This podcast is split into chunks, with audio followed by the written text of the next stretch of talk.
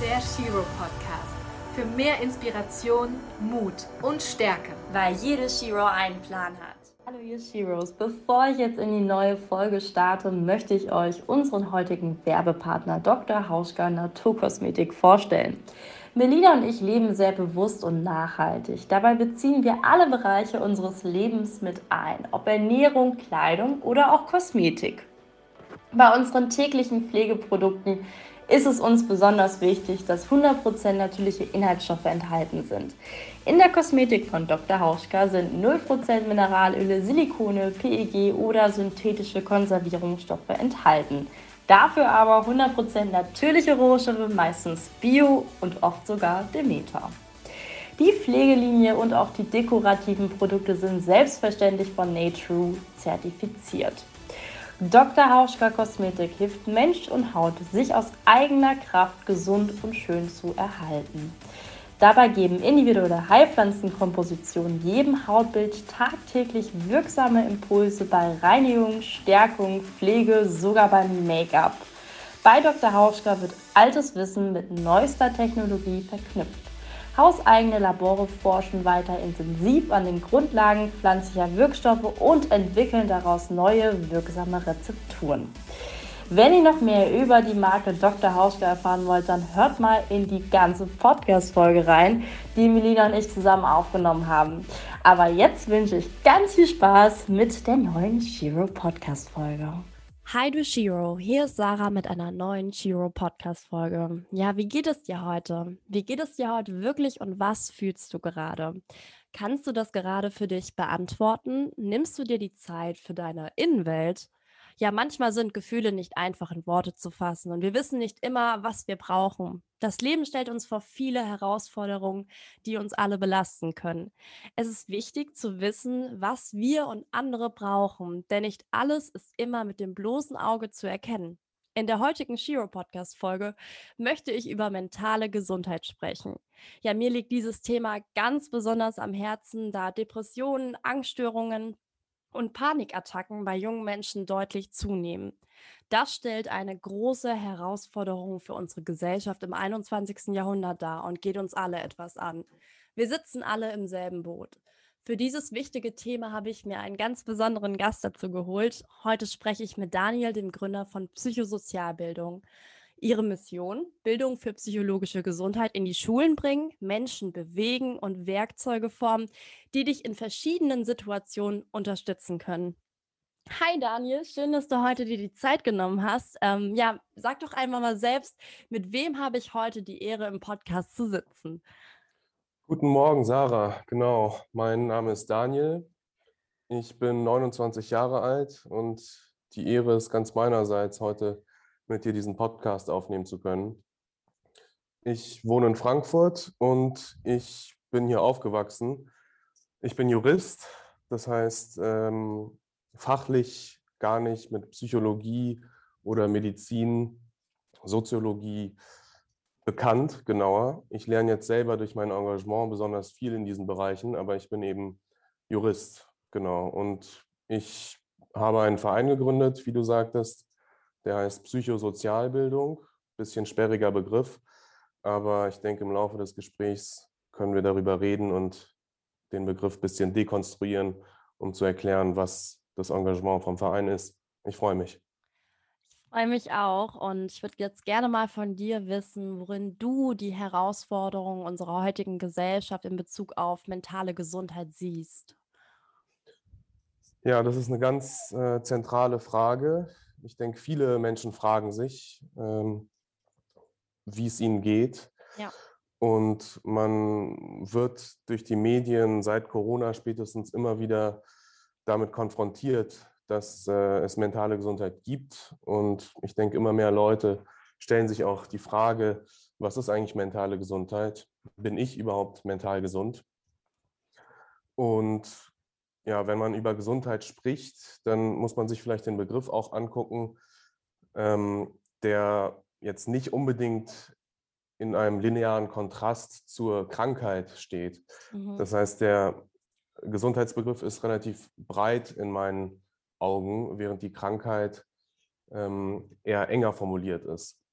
Und das Vorliegen von mentaler Gesundheit umfasst deswegen ganz, ganz viel, was man gar nicht abschließend auflisten könnte. Und deswegen macht es dieses Thema auch relativ komplex, beziehungsweise den Begriff der mentalen Gesundheit einfach ein bisschen schwer zu erfassen. Und ja, die Herausforderungen dabei in der heutigen Gesellschaft sind, glaube ich, ja, vielfältig. Man mhm. muss ständig darüber sprechen, was ist überhaupt mentale Gesundheit. Und ja, mentale Gesundheit ist für mich eine Grundvoraussetzung für das Leben. Und mentale Gesundheit muss man immer wieder dekonstruieren, weil man heutzutage durch die Medien auch immer wieder ja, auf diesen Selbstoptimierungszug ähm, hingewiesen wird und mhm. Gefahr läuft, Selbstoptimierung mit Gesundheit zu verwechseln. Deswegen ist, glaube ich, die Diskussion darüber und Aufklärung, was ist Gesundheit, immer ganz wichtig. Und wichtig ist auch zu wissen und zu vermitteln, dass Gesundheit, absolute Gesundheit eigentlich kein Zustand ist, den man jemals herstellen kann. Ja, bin ich voll bei dir. Und ich finde es wahnsinnig toll, dass du ähm, ja diesen gemeinnützigen Verein gegründet hast. Ähm, wer oder was steckt eigentlich ja dahinter und wie kamst du auch zu dem, was du jetzt heute machst? Genau, also Psychosozialbildung e.V. ist unser gemeinnütziger Verein. Den haben wir im Sommer 2020 hier in Frankfurt gegründet. Ich äh, kann nachher nochmal erzählen, wie das in Corona-Zeiten war. Aber wenn ich sage, wir haben den Verein gegründet, dann meine ich mich und 24 Gründungsmitglieder, die über ganz Deutschland verteilt waren. Ja, Berlin, Hamburg, auch Innsbruck war dabei. Und das waren überwiegend bekannte Freunde und Familie, die bei der Vereinsgründung mitgewirkt haben. Und genau, das war die Gründung und die Mission des Vereins ist, ja, Bildung zu vermitteln für psychische Gesundheit. Und der Verein operiert mit Ehrenamtlichen. Das heißt, die mhm. Vereinsmitglieder und Gründungsmitglieder, davon sind vielleicht nur fünf oder sechs Leute aktiv in die Vereinsarbeit eingebunden. Und die tatsächliche Vereinsarbeit wird dann überwiegend von mir als Koordinator und von drei, ähm, wie sagt man, Teams ähm, vorangetrieben. Mhm. Genau. Und das eine Team ist zuständig für Öffentlichkeitsarbeit, laufende Öffentlichkeitsarbeit, insbesondere in den sozialen Medien. Und das zweite Team ist zuständig für das Projekt Bärtierchen. Darüber können wir gleich äh, gerne nochmal reden. Und das dritte Team ist zuständig für Marketing oder Dialogmarketing. Die beschäftigen sich damit, wie können wir ja in der digitalisierten Welt durch Marketing auch Einfluss nehmen und unsere Ziele erreichen. Ja, du hast jetzt hier gerade das Stichwort Social Media auch genannt. Also ich meine, durch Social Media ähm, kommt es ja auch zu vielen Problemen. Also, dass man sich vielleicht auch damit irgendwie nicht so verstanden fühlt, dass man irgendwie, ja, irgendwelche Komplexe dadurch bekommt, ähm, gerade auch eben sehr viele junge Menschen. Deswegen finde ich es auch ganz toll, dass ihr eben auch dort ansetzt. Also ihr habt auch einen ganz, ganz tollen Instagram-Account, wo ihr auch sehr viel Aufklärungsarbeit leistet und ähm, ja, Werkzeuge wirklich an die Hand gibt und überhaupt über Themen wirklich aufmerksam macht, weil vieles kann man ja irgendwie auch noch nicht genau wissen, weil das ja nie gelernt wird. Und ja. deswegen fände ich es jetzt auch mal cool, wenn du sagst, ähm, was das ja. Projekt Bärtierchen überhaupt nochmal bedeutet ähm, und ähm, warum du auch gerade mit diesem Thema etwas bewegen möchtest, also was mhm. dahinter steckt. Ich meine, ich weiß es auch schon, wir haben schon mal darüber gesprochen, ja. aber es ist halt genau dieser entscheidende Punkt. Genau, also Projekt Bärtierchen ist unser Pilotprojekt, unser erstes Vereinsprojekt, abgesehen von der laufenden Öffentlichkeitsarbeit in den sozialen Medien. Und das Projekt heißt Bärtierchen wegen der Resilienz der Bärtierchen. Ähm, über Bärtierchen hat man in den Medien äh, letztes Jahr mal ein bisschen Berichterstattung äh, gesehen. Die sind jetzt nicht so äh, prominent, sage ich mal, die Bärtierchen, aber das sind so ganz kleine Wesen, die äh, fast in jeder Umgebung überleben. die können einen gewissen Grad an Radioaktivität aushalten, sehr niedrige Temperaturen, die haben so einen Überlebensmodus. Die sehen ein bisschen aus wie ein, hm, wenn man es vergrößern würde, ein Croissant mit Beinchen. Ach, Ähm, genau, die sehen so ein bisschen äh, witzig aus. Und genau, das Projekt heißt Bärtierchen in Anspielung auf diese Superfähigkeiten von diesem Mhm. äh, Tier. Und genau, Resilienz habe ich jetzt schon äh, einmal kurz genannt. Das ist ähm, ein Teil des Projekts. Aber ich fange vielleicht äh, von vorne an. Bei dem Projekt äh, Bärtierchen geht es um die Vermittlung von emotionalen Kompetenzen, Selbstkompetenzen und Bildung von Resilienz. Und ähm, genau, das ist ein Schulklassenzimmerprojekt. Und dafür haben wir ein Plakat entwickelt. Dieses Plakat wird in ein Klassenzimmer gehängt und stellt den Kindern Aufgaben oder Fragen. Hm, Das, die Grundversion des Plakats würde zum Beispiel die Frage an die Kinder stellen, wie geht es dir heute? Und die Kinder, die diese Frage sehen, sind damit konfrontiert und dadurch entsteht die Notwendigkeit für die Kinder zur Beantwortung dieser Frage oder zur Lösung dieser Aufgabe mit sich in Kontakt zu treten und die eigene Gefühlswelt zu explorieren. Hast Und du mal ein Beispiel für so eine Aufgabe vielleicht? Genau, also die ganz, die einfachste Aufgabe wäre eben, wie geht's dir heute? Mhm. Dann ähm, ja, steht ein Kind davor und ähm, kann diese Frage natürlich nicht beantworten, wenn es nicht versucht, mit sich in Kontakt zu treten und sich selbst fragt, wie geht's mir eigentlich heute? Und das Plakat kann man abwandeln, das heißt, ne, man könnte auch ähm, die Frage stellen, nenne drei Gefühle, die du heute gefühlt hast. Das heißt, im Schwierigkeitsgrad kann man dieses Plakat immer abwandeln, je nach äh, Kenntnis und Fähigkeitenstand der Kinder. Aber wir fangen da ganz einfach an, weil wir die Kinder auch nicht überfordern wollen. Und ähm, ja, zu, zum Zwecke dieser Erklärung gehe ich jetzt mal von der Frage, wie geht es dir heute aus?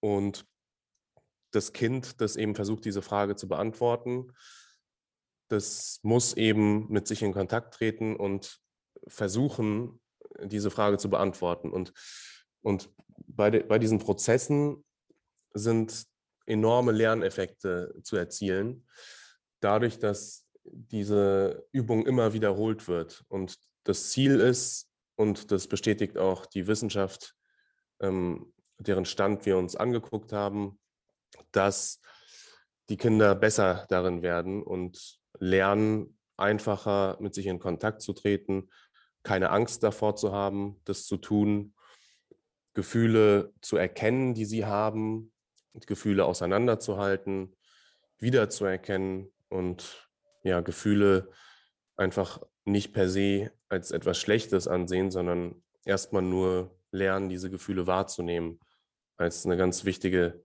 Fähigkeit, die Voraussetzung für ganz viele andere Dinge im Leben dann sein soll.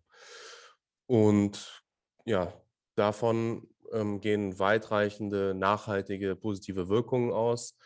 Ähm, die Kinder erkennen immer besser, wie es ihnen eigentlich geht.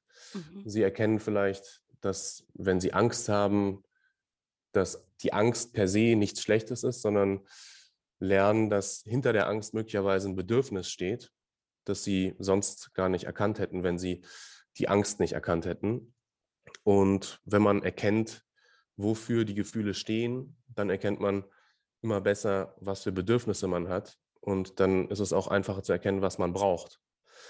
Das ist nur ein, eins von ganz vielen ähm, positiven Beispielen, die ähm, wir mit dem Projekt und diesem Plakat zu erreichen hoffen. Super, super schön. Also echt ein tolles Projekt. Und ähm, ich würde jetzt gerne noch mal von dir wissen, warum du der Meinung bist, dass dieses Thema wirklich in die Schulen muss. Warum ihr genau da eben ansetzt. Die Schule ist für uns einfach der designierte Ort für Bildung. Und da das, was wir vermitteln wollen, für uns so elementar ist für den Umgang mit sich und den Umgang mit anderen, ist für uns einfach klar, dass diese Bildungsinhalte auch alle erreichen müssen. Und in Deutschland gehen fast alle Kinder zur Schule und vor dem Hintergrund der Erreichbarkeit ist die Schule ein optimaler Ort, um so ein Projekt äh, durchzuführen.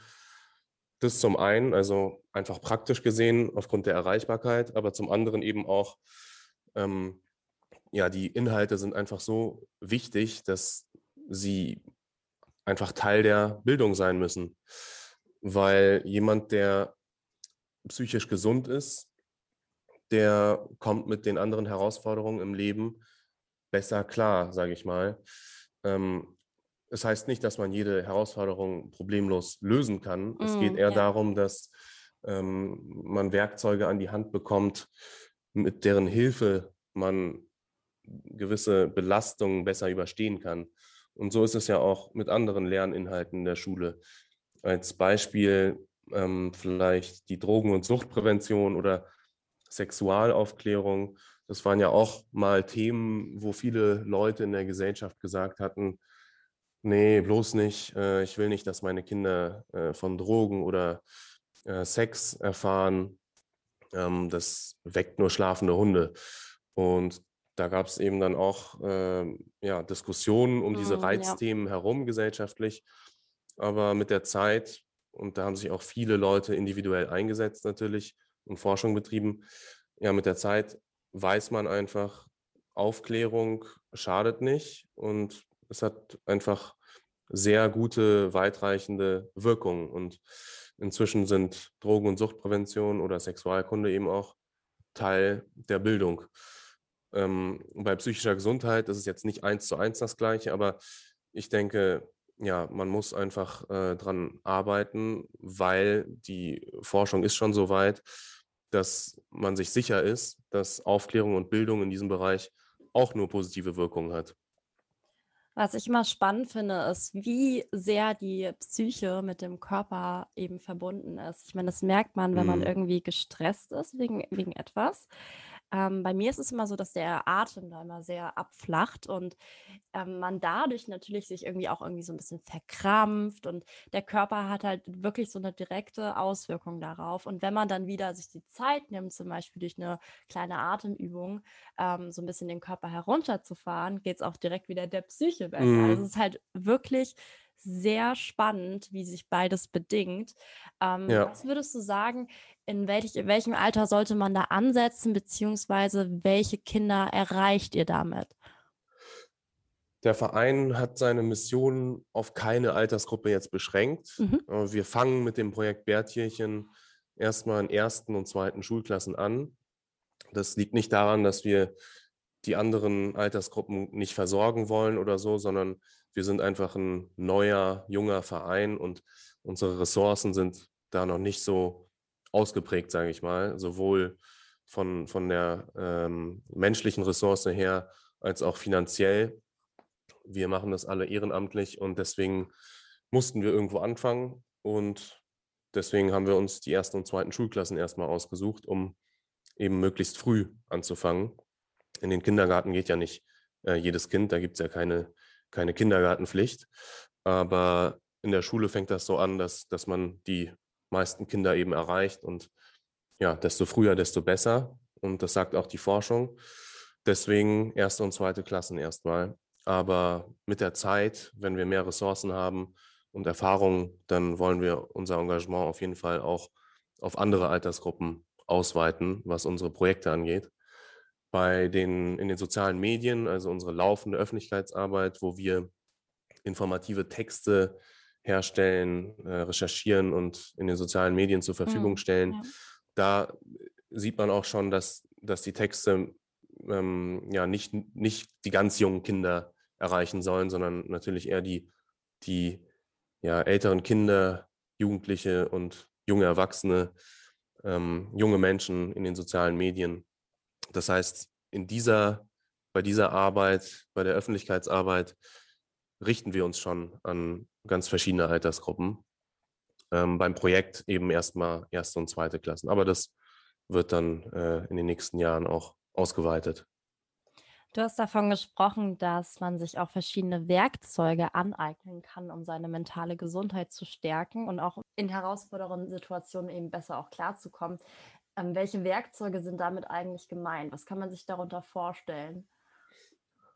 Ja, das sind die unter anderem die eingangs erwähnten emotionalen Kompetenzen, sage ich mal. Ich habe, ähm, ja, der Begriff ist ebenfalls relativ weit gefasst, mhm. aber es geht, es geht darum, wenn man einer Situation ausgesetzt ist, ähm, ja, sich dabei zu spüren und ähm, ja, mit, den, mit einer Überforderungssituation unter Umständen zurechtzukommen. Und von diesen Situationen gibt es eben im Leben ja ganz viele, ähm, manche schwieriger, manche einfacher.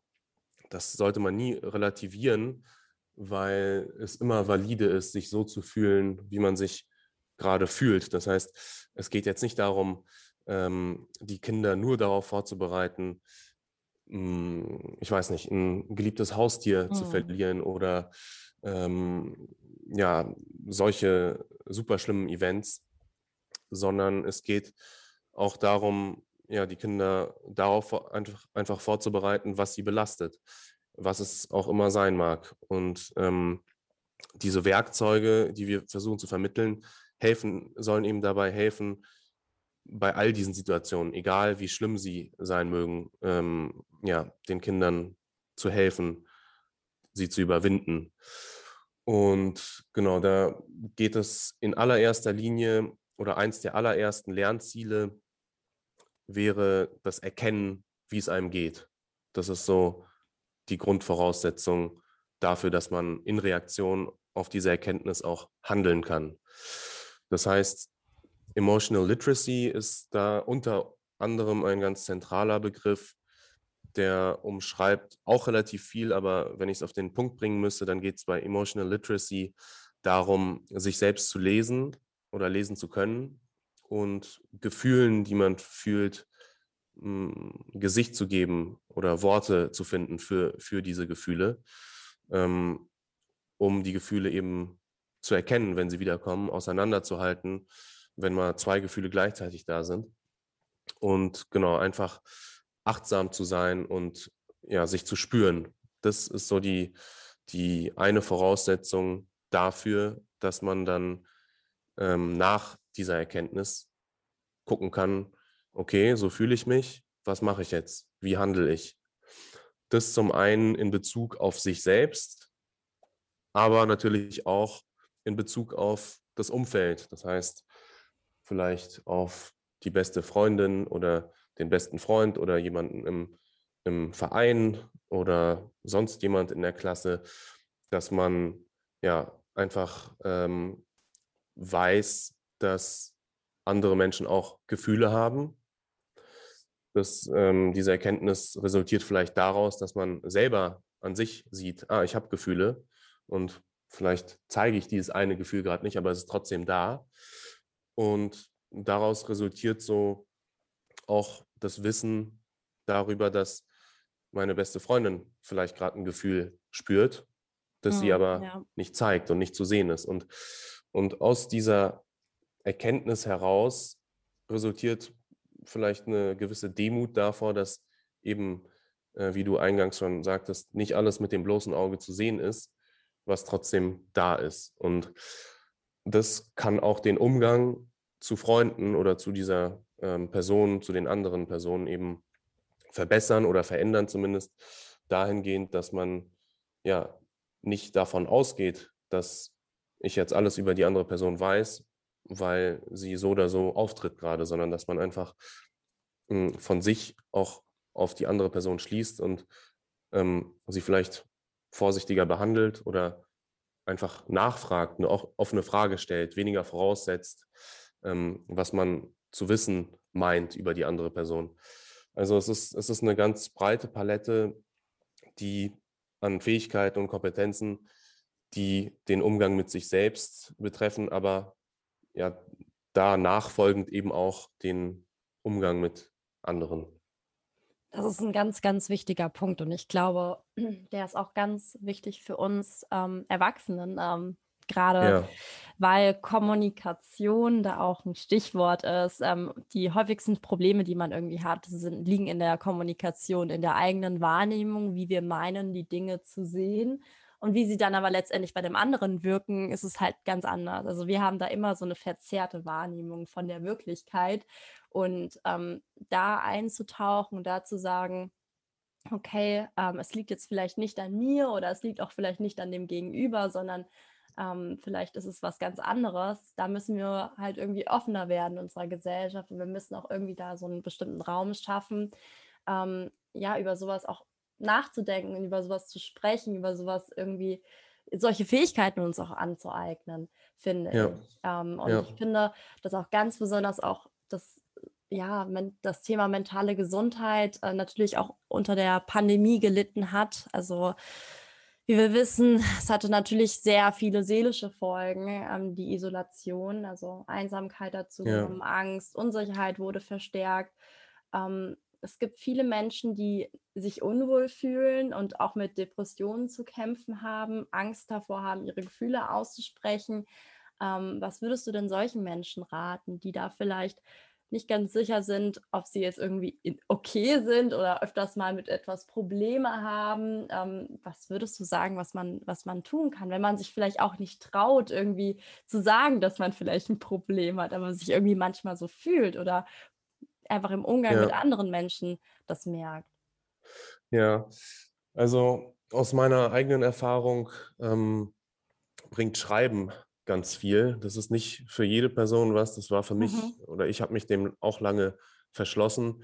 Das Schreiben ist eigentlich total gut, auch wenn es manchmal nervt, sage ich mal. Also manchmal hat man einfach keine Lust Ja. äh, oder will es schnell hinter sich bringen.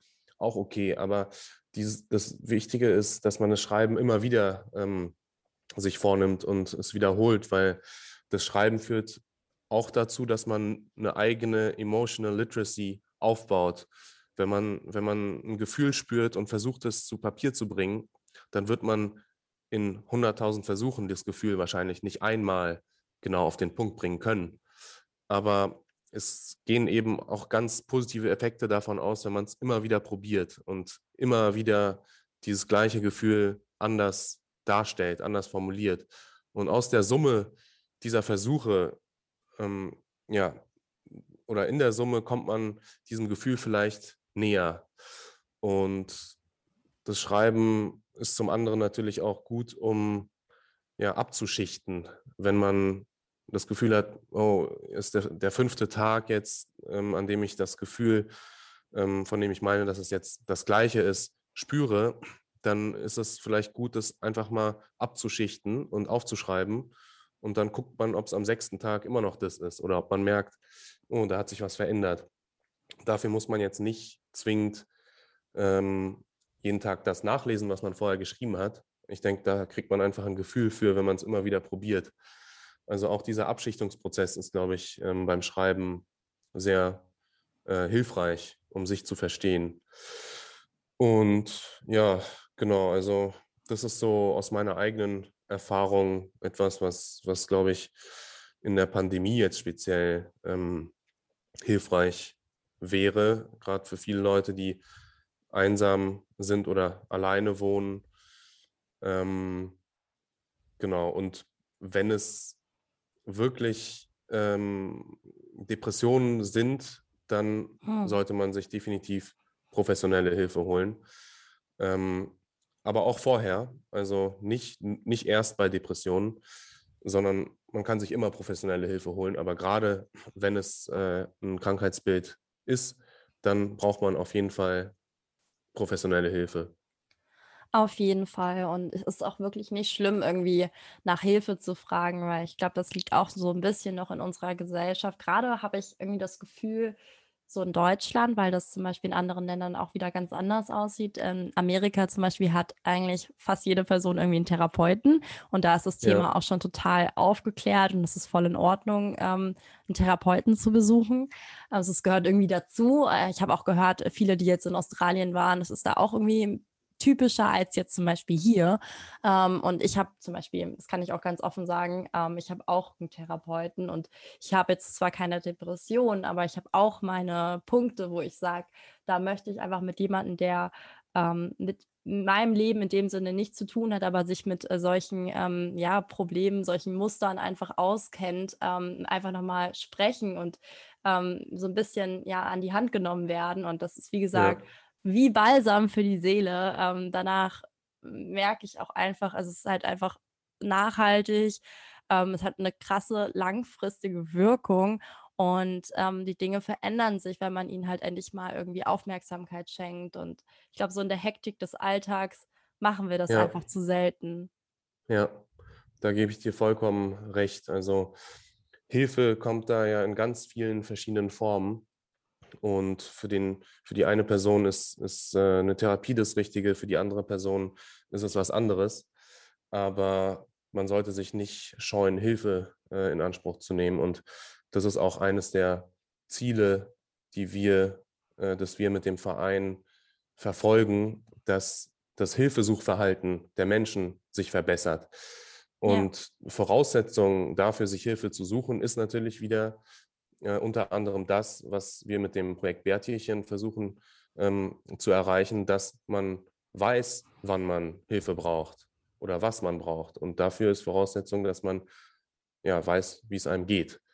Und ja, in, in, äh, im Long Run soll dieses ganze Engagement eben auch dazu führen, dass Menschen sich früher Hilfe holen und nicht immer irgendwie denken, ich bin noch nicht krank genug oder das ist bestimmt noch keine Depression oder ich habe es nicht verdient, mir jetzt ähm, professionelle Hilfe oder irgendwelche Hilfe zu suchen, sondern dass man einfach ja, weiß, ich habe es verdient, es ist valide. Anderen geht es vielleicht noch schlechter, so von außen gesehen, aber das ist egal, mir geht es jetzt so, ich brauche jetzt Hilfe, egal was es ist.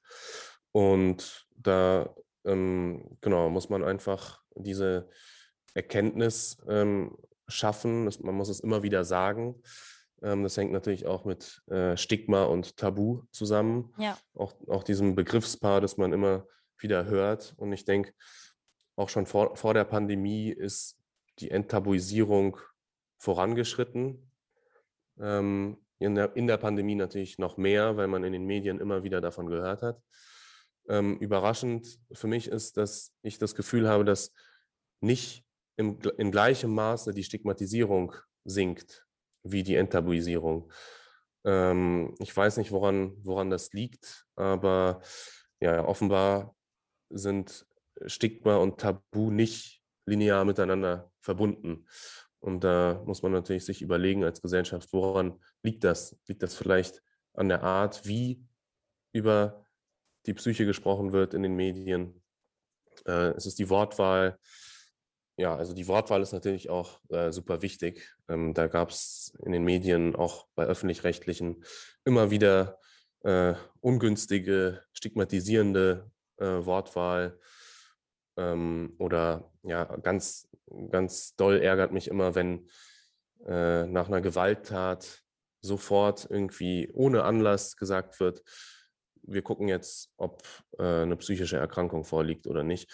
Also da, ähm, ich weiß natürlich nicht, wie, die, wie der Ermittlungsstand dann jeweils ist, aber wenn in den Nachrichten eine Stunde nach irgendeiner Gewalttat äh, kommt, äh, wir haben noch keine Ahnung von gar nichts, aber wir gucken mal, ob der Mensch psychisch krank war, dann ist das natürlich ganz äh, ja, verheerend, ähm, extrem stigmatisierend.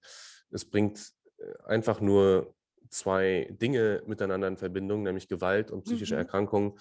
Ähm, und für diese Inverbindungbringung gibt es in dem Moment meines Ermessens nach keine Notwendigkeit. Und die Grundsätze eines sorgfältigen Journalismus sollten da auch eigentlich klare Richtlinien äh, enthalten, wie man darüber berichtet. Ähm, ja, das nur als ein Beispiel, ähm, wie Medien vielleicht besser werden können darin, über die Psyche zu sprechen. Ähm, aber genau, die Stigmatisierung äh, kommt natürlich von vielen Seiten und viele Effekte verstärken sich da äh, immer gegenseitig. Deswegen ja, muss man, muss man einfach früh bilden und die Kinder von heute sind die Erwachsenen von morgen, die sind die Tagesschau-SprecherInnen von morgen und Eltern von morgen.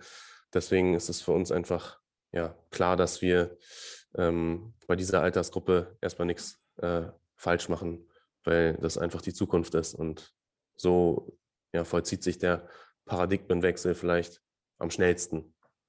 Hm, das hast du sehr, sehr schön gerade gesagt. Ähm, ich glaube, durch die Social-Media-Kanäle ähm, wird das ganze Thema natürlich auch ähm, ja, mehr vorkommen. Aber ich glaube, da ist halt auch nochmal wichtig, dass wir irgendwelche Richtlinien genau ähm, bekommen. Und deswegen finde ich es auch richtig toll, dass ihr da halt schon früh anfangt ähm, und in die Schulen geht und versucht darüber aufzuklären, weil ähm, es wurde uns ja irgendwie auch früher nie beigebracht. Also ich kann mich nicht daran erinnern, dass ich in meiner Schule über mentale Gesundheit gesprochen habe. Ich habe nee. das nicht thematisiert bekommen. Und ähm, für mich war auch die Schule so, ja, die Schule fürs Leben. Äh, da ist auch mhm. viel ähm, schief gegangen, wo ich auch mit zum Teil noch heute zu kämpfen habe. Ich glaube, da können sich auch sehr, sehr viele mit identifizieren, ähm, dass Kinder natürlich auch ähm, da noch gerade bei mentaler Gesundheit an die Hand genommen werden müssen, weil ja. Kinder sehr verletzend sein können, weil Kinder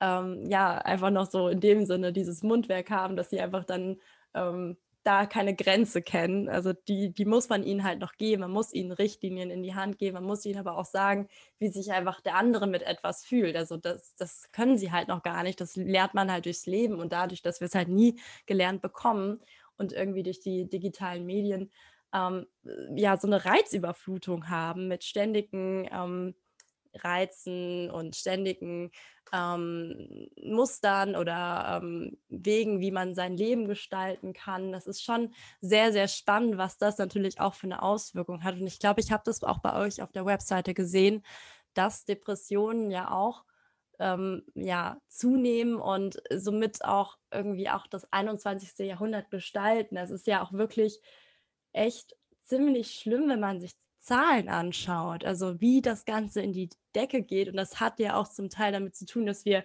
ständig überall irgendwie irgendwas sehen können, ähm, jemand anderen oder das vermeintliche Leben eines anderen beobachten können. Und das ist auch so ein entscheidender Punkt, diese Gefahr, ähm, zu meinen, man wüsste, was, das, was der andere für ein Leben hat. Also ich, wenn ja. ich jetzt zum Beispiel in den Instagram Stories irgendwie unterwegs bin hm. und ich hatte so ein Beispiel bei mir selbst, nämlich ich war in Los Angeles, es war 2018 und ich habe hm, total schöne Instagram Stories gepostet, aber es war eine der schwersten Zeiten auch für mich. Ich habe sehr viel ja. dadurch gelernt, natürlich jetzt auf äh, heute bezogen, aber die meisten Leute dachten, mir ging es gut. Und ja. das ist halt einfach so ein Beispiel, dass viele immer davon ausgehen, okay, derjenige lebt so und so sein Leben und mir geht es vielleicht scheiße, ähm, aber mhm. allen anderen geht es doch irgendwie gut. Und ähm, das ist halt eine echte Gefahr, dass wir halt gar nicht mehr wirklich wissen, ähm, wie es dem anderen geht, dass wir so eine Maske sozusagen uns aufsetzen, uns manchmal auch ein bisschen verstecken hinter unseren ähm, Geräten, hinter unseren Social-Media-Kanälen und ja. ihm gar nicht mehr Raum geben. Und ich versuche da auch immer so ein bisschen bei mir auf Instagram ähm, auch mal zu teilen, wenn ich mal keinen guten Tag habe. Und das mache ich mittlerweile und sage dann auch ganz ehrlich dazu, heute war jetzt einfach mal nicht mein Tag. Und ja. ähm, ja. versuche da einfach so ein bisschen zu sensibilisieren und zu sagen, es ist okay, auch mal ähm, einen schlechten Tag zu haben, weil wir halt Absolut. so dieses Bild mittlerweile einfach kreieren können. Es ginge uns gut und alles ist wunderbar und das funktioniert ja vielleicht auch kurzfristig, aber langfristig halt nicht. Ja, ja gebe ich dir vollkommen recht. Also ja, was wir erleben mit sozialen Medien, ähm, ist ja quasi eine Verdoppelung der Realität. Mhm. Oder irgendjemand Kluges äh, ja. hat mal gesagt, dass es so sei und dass sich, ja, dass man sich selbst verdoppelt und sich die, die Welt repliziert und sich wie ein ein, wie, ich weiß nicht, wie ein Schleier oder äh, wie Frischhaltefolie quasi auf unsere reale analoge Welt drauflegt. Und, ein Filter. Ja, genau, das ist natürlich, äh, wie du sagst, extrem gefährlich. Da versucht man zu gucken, geht es meinem digitalen Ich gut, präsentiert es sich gut. Und ja, wenn man da ja, den Abgleich nicht schafft zu, zur Realität, dann werden da Sachen weggeschoben und das kann natürlich wehtun, ähm, für, für sich auch gefährlich werden. Ähm, ja, das, das ist super, super wichtig, wie du schon sagst. Und ich denke, das Bewusstsein dafür wird auch teilweise in Schulen jetzt unterrichtet inzwischen. Ja. Als Medienkompetenz beispielsweise. Es gibt sicher auch noch nicht überall, aber das ist natürlich auch ein, etwas, ein Themenbereich, den wir beim Verein von unserer Mission her auch äh, in, ins Auge nehmen könnten. Also Medienkompetenz als eine ähm, Fähigkeit, die uns eben hilft, bei belastenden Situationen ähm, oder belastende Situationen besser bewältigen zu können. Und genau deswegen ist es einfach, einfach immer, immer wichtiger, dass diese Themen in die Schulen kommen. Und ich bin ganz froh, dass Medienkompetenz immer mehr in den Fokus rückt. Natürlich auch in Verbindung mit ähm, ja, Anti-Mobbing, ähm, weil Mobbing natürlich auch viel über die Medien passiert, ob es jetzt explizit ja. ist oder ob man sich quasi selber mobbt, indem man ähm, ja, Stories anguckt und äh, denkt, oh, was mache ich eigentlich mit meinem Leben? Also ähm, das ist ganz, ganz wichtig, so wie du sagst. Und noch vielleicht ein Punkt, der mir eingefallen ist, dazu, warum wir die Schule als richtigen Ort betrachten für unser Engagement, wäre ja, dass die Schule eben Menschen zusammenbringt, die aus ganz unterschiedlichen Ecken kommen, ganz unterschiedliche äh, Lebensvoraussetzungen haben. Das heißt, und das wird ja immer, ähm, die Fragmentierung der Startvoraussetzungen wird ja immer größer. Also es gibt nicht mehr, gibt immer weniger ähm, die Startvoraussetzungen, von denen man früher vielleicht ausgehen konnte, äh, zwei Eltern, und ein Kind und ähm, man hat ein Dach über dem Kopf und ähm, ja, wird quasi ähm, mit Aufmerksamkeit erzogen.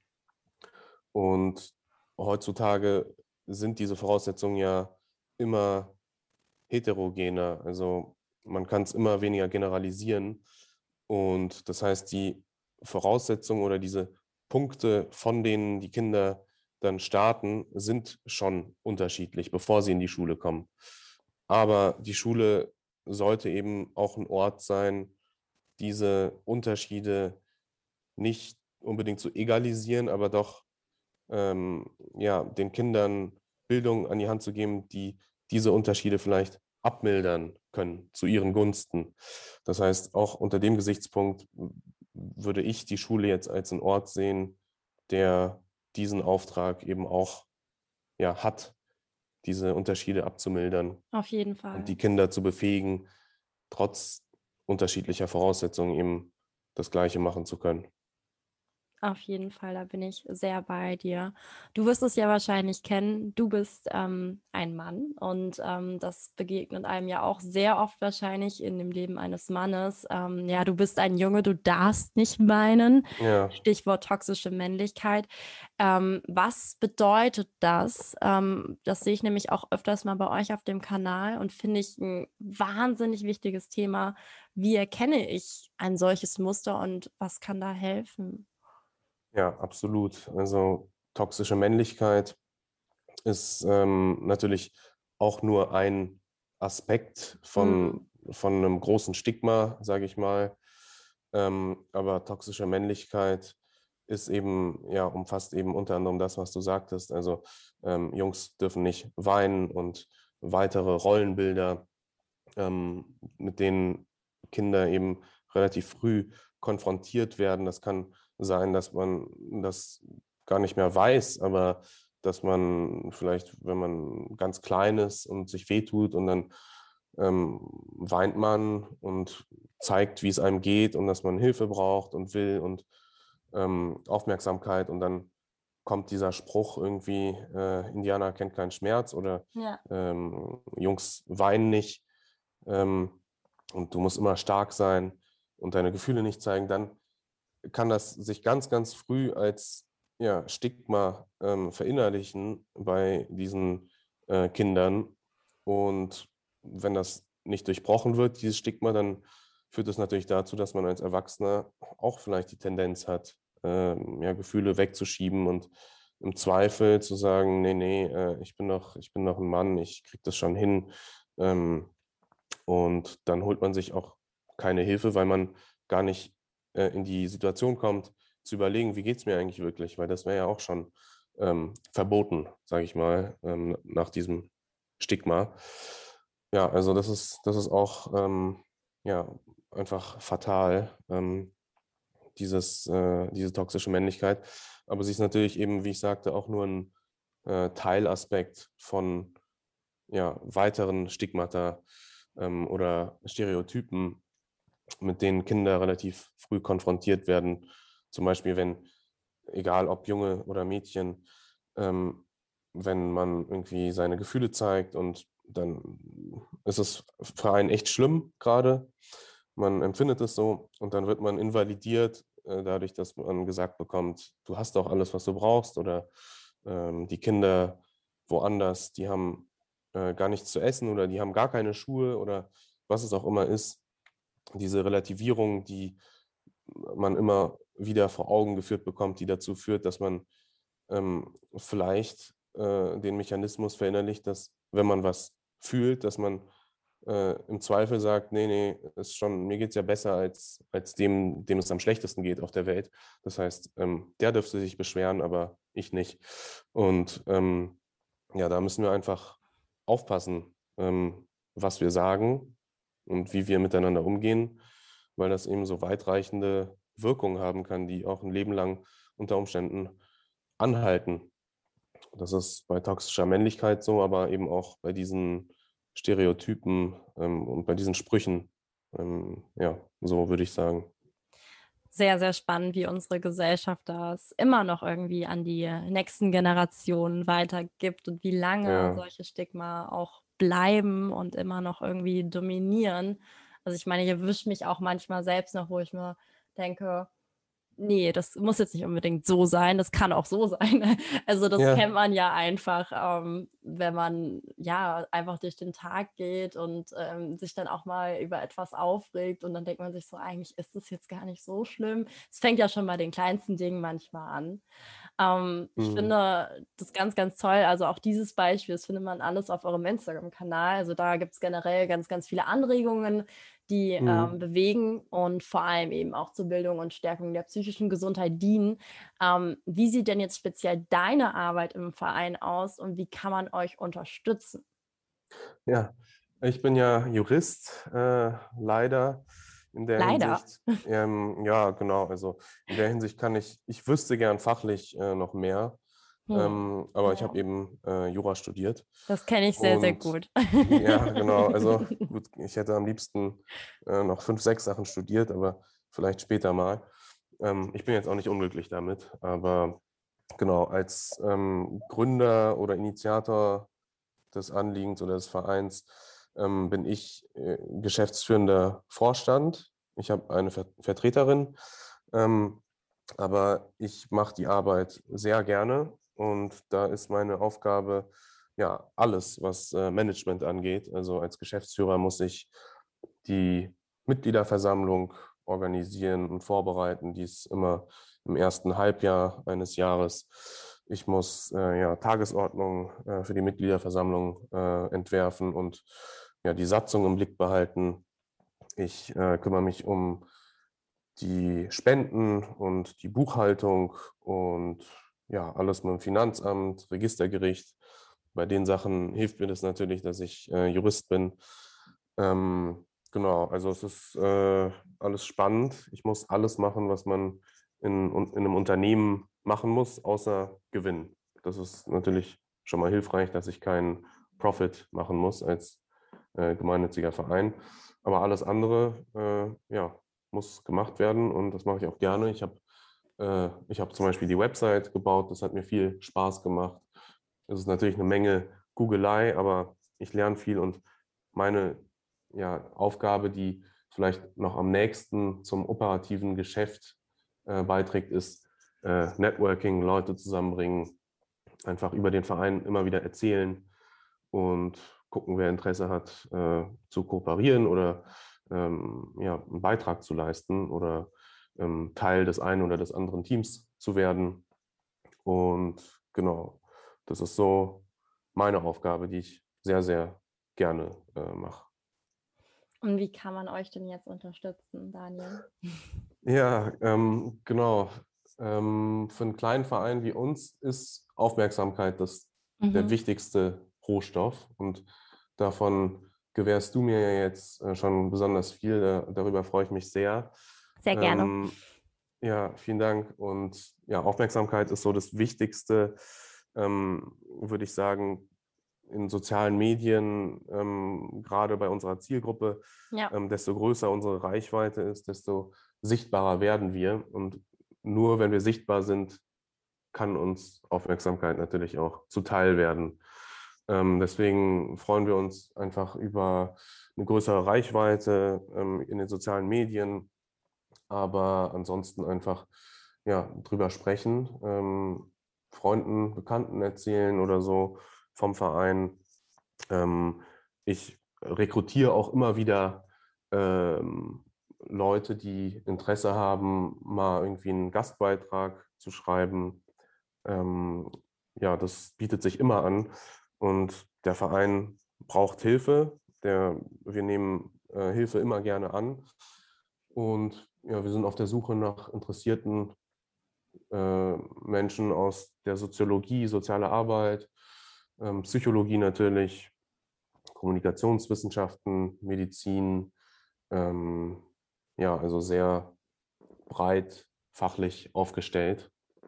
Und das ist uns auch möglich dadurch, dass wir eben die Förderung von Gesundheit zum Ziel haben und ja. nicht die Prävention von Krankheiten. Das heißt, ähm, wir haben ein ganz breit, ähm, wir sind da ganz breit formuliert und können eben dieses Thema aus ganz vielen verschiedenen fachlichen Richtungen bearbeiten. Und ja, wer Interesse hat, ähm, gerne vorbeischauen oder mir oder dem Verein schreiben. Ist alles auf der Website oder Instagram.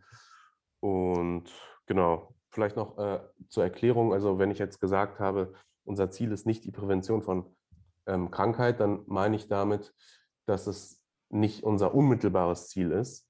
Aber wir verfolgen das Ziel von Prävention natürlich reflexartig oder ja, mittelbar, sage ich mal, mhm. dadurch, dass das Vorliegen von psychischer Gesundheit ähm, ja, es auch fördert, dass das Risiko von ganz vielen Erkrankungen äh, sinkt. Also das ist das die jetzt, Grundlage. Genau, ja. genau. Also es ist, wenn du psychisch gesund bist, dann ist es unwahrscheinlicher, äh, ja, einen Herzinfarkt äh, zu erleiden Natürlich spielen ganz viele andere Faktoren da auch rein, aber es ist unwahrscheinlicher, an Krebs zu erkranken. Also es ist, ähm, ja, es ist ähm, sehr, sehr äh, eng miteinander verbunden, auch wenn es nicht immer äh, kausal miteinander verbunden ist, aber es ist doch ähm, natürlich auch unser Wunsch, Krankheiten zu verhindern. Aber der Weg, den wir dafür gewählt haben, ist eben die Förderung, die positiv formulierte Förderung von Gesundheit. Genau, das äh, ist mir jetzt noch ad hoc da, dazu eingefallen. Ähm, genau, aber ansonsten, ja, Unterstützung ist immer gern gesehen. Einfach weitererzählen, uns folgen oder ähm, Gastbeitrag schreiben. Ja, das sind so die Sachen, die einem kleinen Verein, glaube ich, am Anfang viel helfen. Und ich finde es auch toll, dass es so positiv formuliert ist. Es ist ja auch euer Wille, dass es jetzt nicht unbedingt auf Krankheit oder auf Probleme aus ist, wie es ja oft auch irgendwie medial kommuniziert wird, sondern eben eine positive ähm, ja, Message ist und eine positive Mission ist. Und man schon alleine dadurch, wenn man etwas positiv formuliert, auch einen ganz anderen ja, Punkt hat und äh, man sich auch manchmal viel mehr abgeholt fühlt und sich wohlfühlt. Und das ist es ja auch. Genau. Man muss sich wohl mit dem Thema fühlen. Ja. Genau, das auf jeden Fall. Also ähm, dazu vielleicht noch ganz äh, kurz eine Anmerkung. Ähm, positiv ist es ähm, deswegen formuliert, weil ähm, der positive Ansatz inklusiver ist, so wie du mhm, sagst. Ja. Ähm, jetzt nicht zu verwechseln mit ähm, dem, was unter toxischer Positivität zu verstehen wäre. Ähm, also äh, wir malen nichts schön oder so, sondern ähm, wir wollen für Gesundheit uns einsetzen und nicht gegen Krankheiten. Also in dem Sinne ähm, ist es einfach sehr inklusiv, weil für die eigene Gesundheit können alle was machen und gegen eine ganz bestimmte Krankheit, da verliert man vielleicht Leute, die ähm, sagen, nee, nee, das kann mir nicht passieren oder, oder so. Und gleichzeitig kriegt man aber die Leute, wenn man sagt, wir fördern einfach Gesundheit und das betrifft dich und dich und dich und alle. Ja. Ja, das stimmt.